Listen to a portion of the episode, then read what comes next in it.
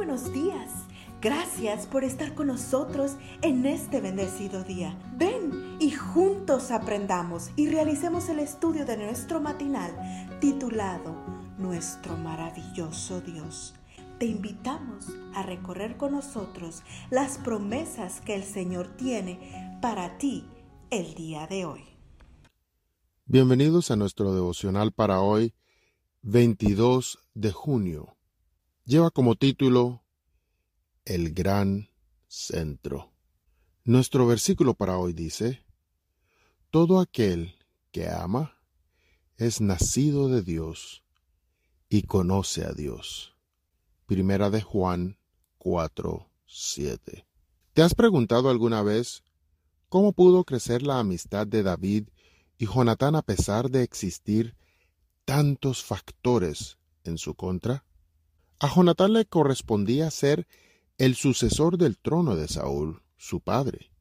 Pero fue a David a quien Dios escogió para reinar sobre su pueblo. Este solo hecho habría amargado a cualquier otro, pero no a Jonatán. Además, Saúl odiaba a muerte a David. No habría sido esta una buena razón para que Jonatán viera con buenos ojos que se eliminara a David y así tener despejado el camino al trono de su padre? Pero nada de esto pasaba por la mente de Jonatán. Todo lo contrario.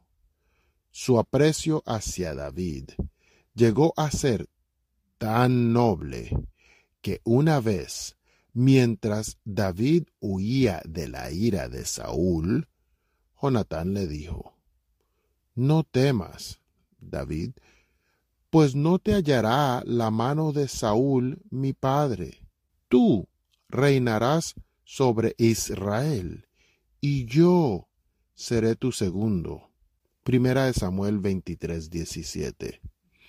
¡Qué espíritu tan noble! A Jonatán no le importaba ser el segundo del reino, si el primer lugar lo ocupaba su amigo David.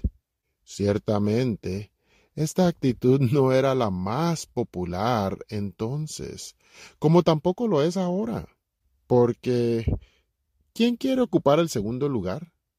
¿De dónde surge entonces este grado de lealtad entre ellos?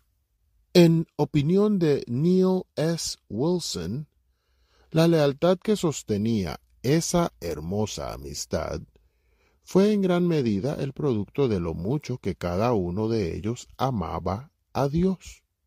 Las palabras de este autor tienen sentido. En verdad, en medio de tanto conflicto a su alrededor, ¿de qué otra manera pudo haber sobrevivido esa amistad? Tanto David como Jonatán amaban profundamente a Dios, razón por la cual no podía haber envidia ni celos entre ellos. Esta es una lección digna de tener en cuenta al relacionarnos unos con otros.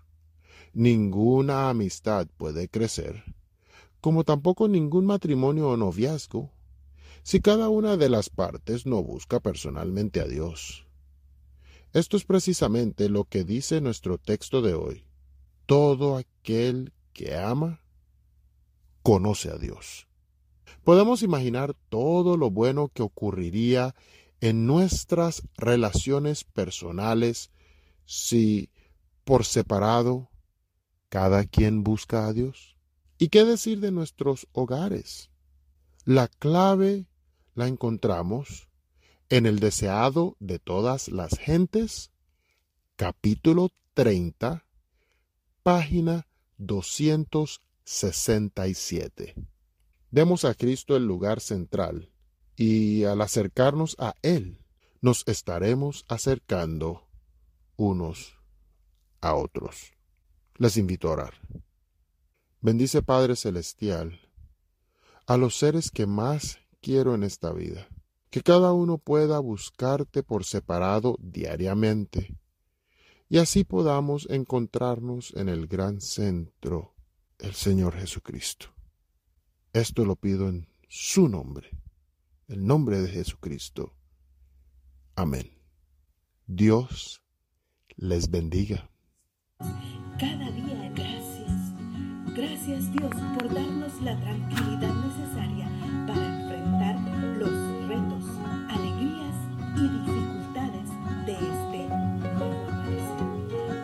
Señor tu Dios está contigo.